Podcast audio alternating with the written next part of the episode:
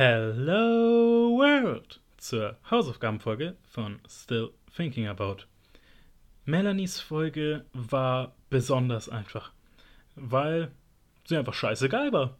Also sowohl die Folge als auch Melanie ist halt so eine interessante Person und sie hat auch so ein tolles Spiel aufgegeben, wozu ich auch viel sagen kann, weil ich sehr, sehr viel gespielt habe. Und zwar Hades. Hades ist das neueste Spiel von Supergiant Games. Und ich muss eh sagen, Supergiant Games, die haben für mich einen der besten Track Records, was Videospiele angeht.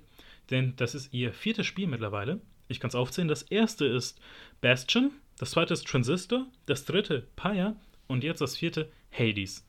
Und ich muss halt einfach sagen, die haben auch deswegen einen sehr, sehr guten Track Record bei mir, weil ihr drittes Spiel, hey, äh, nein, nicht Hades, wollte ich sagen, Pyre eines meiner Lieblingsspiele ist. Ja, ich liebe Pyre einfach. Und zwar das auch von allem her, egal was dieses Spiel macht, es macht es einfach super geil. Der Soundtrack ist phänomenal, es sieht wunderschön aus, es ist das Paradebeispiel, okay, was wir aktuell noch haben, was dynamisches Storytelling angeht und diese, dieser Genre-Mix aus Visual Novel und Fantasy-Sport, ich kann es mal sagen, ob es Football, Basketball, Fußball oder whatever ist, einfach hat so bei mir gezündet einfach und ich liebe die Charaktere.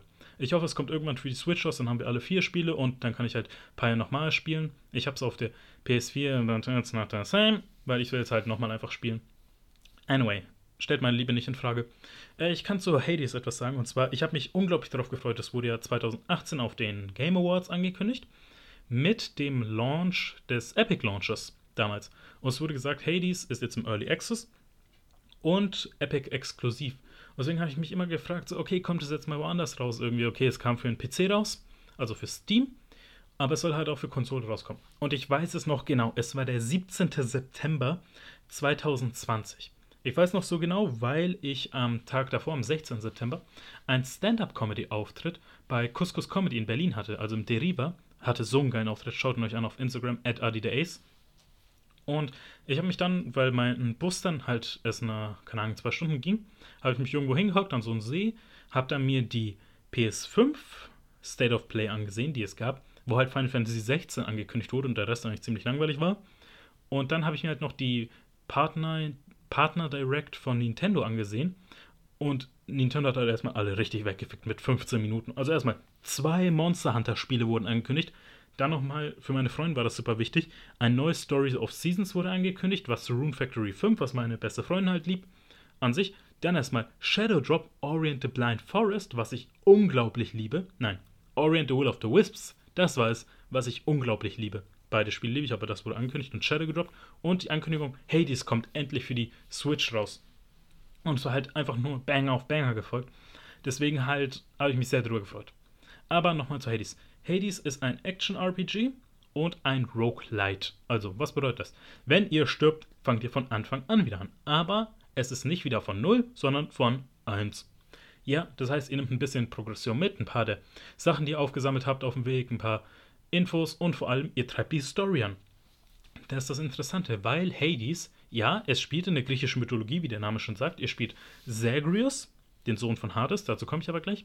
Ähm, Hades hat endlich mal es geschafft, Storytelling mit Roguelites zu verbinden. Denn bisher die Versuche sind kläglich gescheitert. Ich erinnere mich an da Child of, nein, Children of Mortar, was ja eigentlich auch zum Teil schön aussah, zum Teil eigentlich ziemlich scheiße, also langweilig. Es war einfach so, keine Ahnung, manche der Bilder, der Szenerien hatten echt tolle Pixeloptik. Und dann, wenn man in den Dungeon war, war es irgendwo, keine Ahnung, gefühlt zwischen 8 und 16 Bit. Und das hat halt eben die Story, dass es um eine Familie geht, die halt eben so die Wächter eines Berges sind. Und die Sache war, die, es gab nicht wirklich eine Story, es waren mehr so Familienmomente. Jedes Mal, wenn ihr gestorben seid, sind dann zurückgekommen zu diesem Haus. Und da war die Familie irgendwie und hat ein bisschen was besprochen, so ihren Alltag gezeigt. Die Sache war, es, gab halt, es gibt halt mehrere Dungeons da. Die haben vielleicht sieben Szenen vorgeplant, die da pro Dungeon sind. Die Sache ist, was ist, wenn ich halt 15 Mal sterbe? Dann ist halt einfach eben nichts die restlichen acht Male. Plus nochmal, dann, wenn halt wieder Story kommt, muss ich halt schauen, wo es halt aufgehört hat. Deswegen das halt echt einfach da ein bisschen zu, zu wenig gekommen, Story in Children of Mortar. Auf jeden Fall zur ähm, griechischen Mythologie zurück, die er sich einfach zusammenfassen lässt mit den Worten, Zeus konnte seinen Schwanz nicht unter der Toga behalten. es ist einfach wirklich so, wenn eine Story aus der griechischen Mythologie bekommt, äh, kommt, könnt ihr eigentlich am Anfang fragen, okay, wen hat Zeus geschwängert? Und damit habt ihr halt eigentlich schon eigentlich die, ähm, so ziemlich 90% der Story fertig. ja, auf jeden Fall, die Story ist, dass Zagreus keinen Bock mehr hat, in der Unterwelt zu verweilen. Und sein Vater, Hades, eben, das ist da so ein bisschen wie so, eine, mm, so ein bürokratisches Unternehmen aufgebaut. So Hades ist so der Vorstand, er ist immer so an seinem riesigen Platz und der muss da irgendwie so Anträge ausfüllen, irgendwie und dann die Belangen der Seelen irgendwie sich anhören und schauen, was die wollen. Und dann kann man auch irgendwann so ein Mobiliar da äh, sich erweitern und eine Lounge zum Beispiel installieren und irgendwie aufräumen oder irgendwie die Eingangshalle schön da dekorieren, was ich eigentlich sogar ganz witzig und ganz cool fand.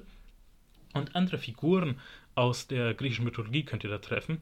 Eben von Helden wie Orpheus und Sisyphus bis hin zu Göttern halt, wie jetzt eben Dionysos oder Zeus oder halt Aphrodite. Ähm, bei mir muss ich sagen, ist man noch ein bisschen befremdlich, einfach aus dem Grund, weil die Artworks, die Character Arts dieser Charaktere sind halt echt schön gezeichnet. Die Sache ist die, immer wenn ich an die griechischen Götter denke, habe ich immer noch die aus Disneys Herkules vor mir vor Augen. Also, wenn ich da irgendwie denkst, ähm, Ares sehe in Hades, denke ich mir so, okay, wenn der Typ jetzt so wirklich vor mir stehen würde, würde ich an meiner eigenen Sexualität zweifeln. Wenn man aber sagen würde, hey, wie sieht eigentlich Ares aus, dann sehe ich dann so einen kleinen, fetten Wicht, der komplett rot ist, aus Disneys Herkules. Deswegen, es war für mich sehr viel Umgewöhnung nötig. Einfach. Aber jetzt ein paar Sachen, die ich jetzt zu Hades sagen muss. Erstmal den unglaublich guten Sprecher, weil die Supergiant Games haben immer einen Sprecher, der der Narrator für alle Spiele ist und der ist so talentiert. Also, das sind gefühlt vier verschiedene Stimmen, könnte man denken wenn man die Spiele hört. Aber das ist immer einer, vor allem irgendwie bei Pyre, was der da in, einfach an Bandbreite auflegt und was der schafft, an Emotionen in einem zu erzeugen mit seinen Worten, die er da als Ansager macht für die Spiele, also weil sie auch zum Teil ein Sportspiel. Irgendwie, ich habe immer noch vor Ohren und ich bekomme Gänsehaut. Hm, dann noch zum nächsten, ähm, weil die letzte Folge hat ja auch das Thema Computerspielmusik, Videospielmusik. Und das ist bei Supergiant Games mal unglaublich wichtig und auch immer unglaublich gut. Aber der von Hades, der ist mir echt ein Ticken zu rockig einfach. Ein Ticken zu metallic. So, wo ich mir denke, ah, unpassend. Vielleicht im anderen Kontext wäre er geil gewesen, aber gerade im Kontext mit denen ist halt jetzt nicht so gut mit Hades. Und ich habe auch echt meinen Spaß mit dem Spiel gehabt. Ich habe alle Waffen ausprobiert. Ich habe immer gerne die Fäuste genommen, weil es mich so ein bisschen an Star Platinum aus JoJo's Bizarre Adventure erinnert, wie er da ist.